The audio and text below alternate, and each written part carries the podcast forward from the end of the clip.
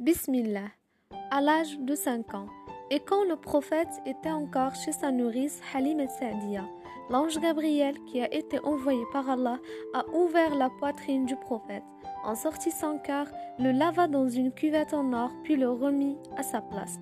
Les enfants qui accompagnaient le prophète avaient peur de cette scène. Ils ont couru alors vers sa nourrice. Ils l'ont dit Mohammed est mort. Et suite à cet événement, Halim Sa'dia a décidé de rapporter le prophète à sa mère.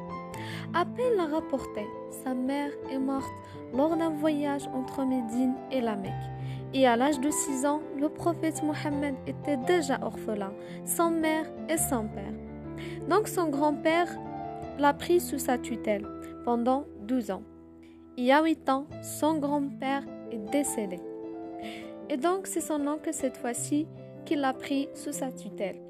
Et il a grandi entre ses mains, c'est-à-dire entre les mains de son oncle Abu Talib. À l'âge de 8 ans, le prophète était berger. Et à 12 ans, le prophète a accompagné son oncle pour un voyage de commerce en série.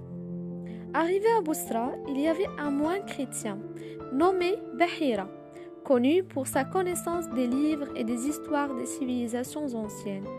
Bahira a observé l'arrivée de la caravane dont le prophète fait partie. Et donc, il a remarqué beaucoup de signes qui montraient que le prophète était un enfant différent.